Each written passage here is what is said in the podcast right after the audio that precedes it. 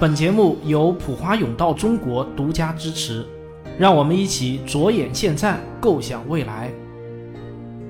本节目由上海真爱梦想公益基金会联合出品，为了自信、从容、有尊严的未来。二零二一年的五月三十一日，中共中央政治局召开会议，决定开放三胎。国家的这个宏观目标呢是非常的清晰，那就是增加出生率、优化人口结构、延缓人口的老龄化进程。然而，这个老百姓呢似乎另有计划。我看到在新华社发起的微博调查中呢，只有大约百分之五的网友表示生第三胎的计划已经提上日程了。我们的愿望是很丰满，然而现实啊却很骨感。尤其对于躺平一族来说啊，我觉得让他们去生孩子，恐怕比让他们去工作还要难。低出生率和人口减少直接导致的问题呢，就是人口老龄化。可能大家不知道，二零一八年人类历史上首次出现了六十五岁以上的老人的人数超过了五岁以下的儿童的情况。预计到二零五零年呢，全球老人的数量将会比儿童多一倍，比十五到二十四岁的青少年的总数还要多。所以，这个老龄化呢，已经成为全球人口结构的大趋势。我们即将进入到一个老头儿比年轻人多的世界。这个趋势谁也无法阻挡了。一份来自清华大学老龄社会研究中心的调查表明，超过七成的九零后已经开始考虑自己的养老规划问题了。但是研究数据同时也发现啊，这些重视养老问题的年轻人里，真正为养老付诸行动的人，其实呢还不到百分之十。大多数人呢也只是沉浸在深深的养老焦虑中，除了焦虑还是焦虑。在我看来，这种焦虑呢也不无道理，因为根据世界银行的建议。如果要保持退休后生活水平与退休前相当，那么每月领到的养老金的数额啊，差不多要达到平均工资的百分之七十以上。然而，我国目前的现状是多少呢？还不到百分之五十。也就是说啊，对于很多年轻人来说，尚未脱单就要准备养老，这让他们如何能不焦虑呢？当我们通过一个已知的趋势去预测未来，却只能预测到一个灰暗的未来的时候，我们就会感到深深的无助。这也正是养老焦虑产生的原因，但是啊，我不禁想问：未来真的会如此悲观吗？我今天啊就想给出一点我自己的不同的看法。要知道，我们曾经也为能源焦虑过，但是在石油和煤炭的储量还有很多的时候，新能源就已经开始逐渐取代化石能源了。四十年前，很多专家学者还为世界人口大爆炸焦虑呢，但现在啊，全世界大多数国家都在操心出生率过低。甚至包括曾经最为此焦虑的中国。按照大多数人的想法，解决养老问题的方案是大量新建养老院，因为在企业家看来，年轻人的养老焦虑和未来的养老压力，恰恰就是一个巨大的商机啊！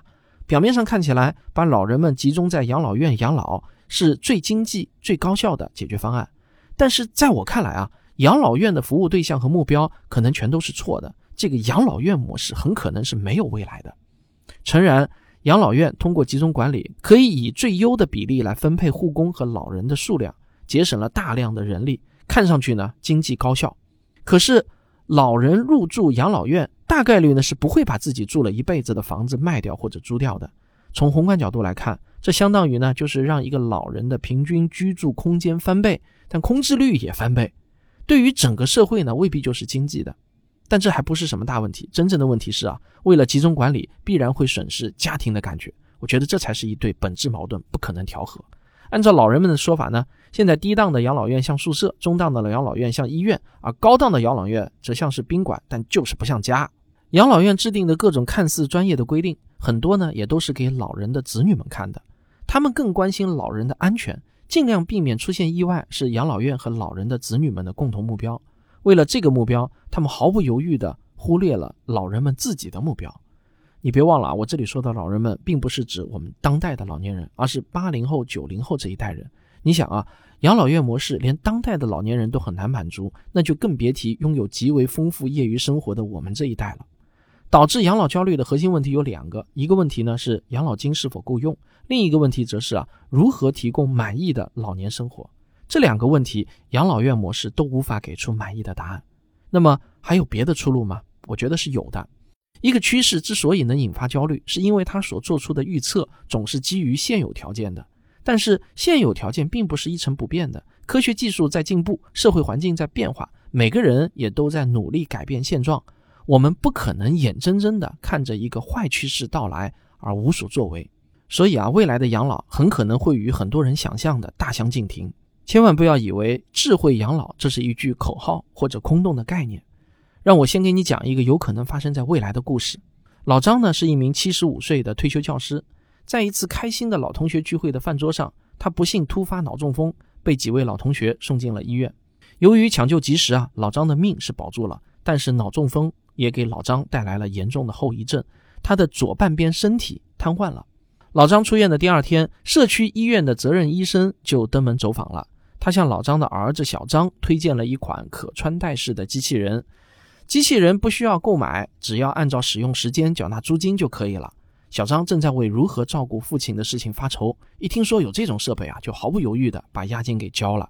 当天下午呢，机器人公司的工程师就来了，他们先是给老张进行了一个全面的检查，尤其是重点评估了老张的神经反射和肌肉运动水平。工程师就发现，老张瘫痪的左半边身体肌肉仍然可以收缩，就是力量实在是太弱了。那根据老张的实际情况，工程师们就仔细调整了机器人的参数。他们的目标呢，就是让老张能够恢复到生活自理的水平。很快，老张就穿上了这个调试好的机器人。老张惊讶地发现啊，只经过了十几分钟的适应，他就可以在没有外人帮助的情况下翻身下床了。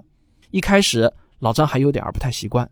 因为机器人不允许老张做任何危险的动作，步子想要迈大一点都不行。机器人会自动保障老张不会因为动作失调而摔倒。生活自理的问题解决了，但老张在很多地方还是需要专业的照顾。社区医生建议，最好能把家庭物联网的权限授权给社区，这样一来呢，社区就能为老张提供全方位的帮助。老张家里的物联网设备啊，足足有几百个之多。大到摄像头和智能电视，小到鞋垫和筷子，它们全都可以自主联网。大部分的设备连老张都不知道有什么具体用处，他们都被一个智能社区的平台统一管理着，而老张则可以通过手机里的 App 来控制家里所有的设备。为了父亲的健康着想呢，小张同意了社区医生的建议。从此之后啊，社区医生就正式接管了老张家里的全部设备。智能指环会把老张的各项生理指标记录下来。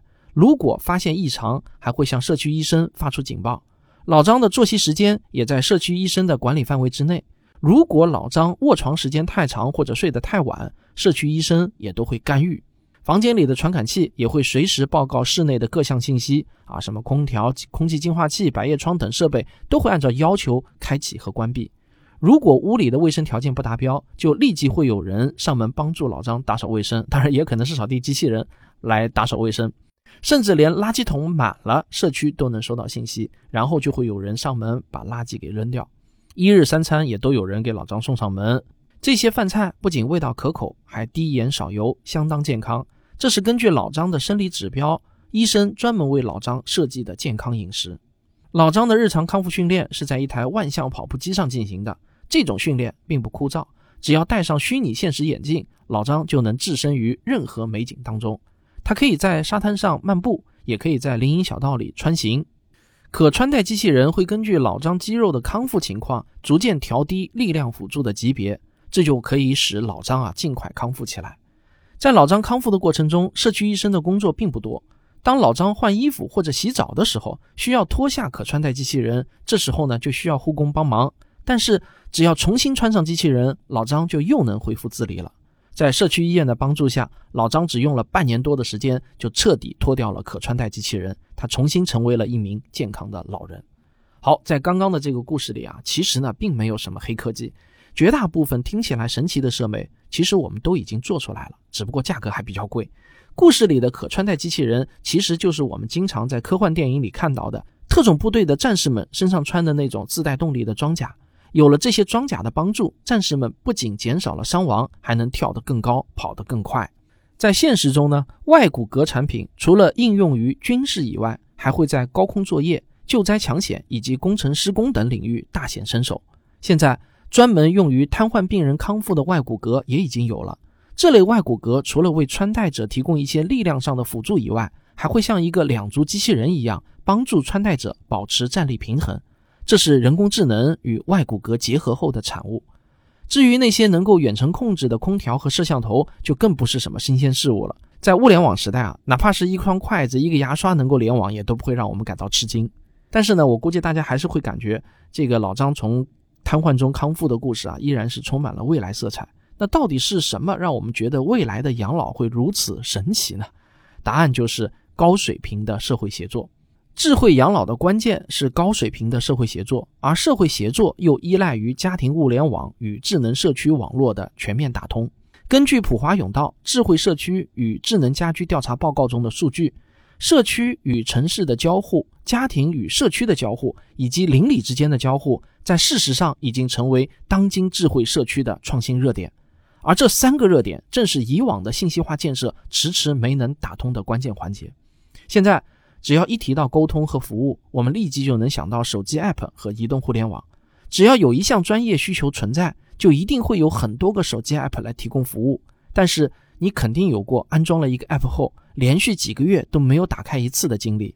我们会因为忘记了一个 App 的存在，导致与对应的服务者中断了联系。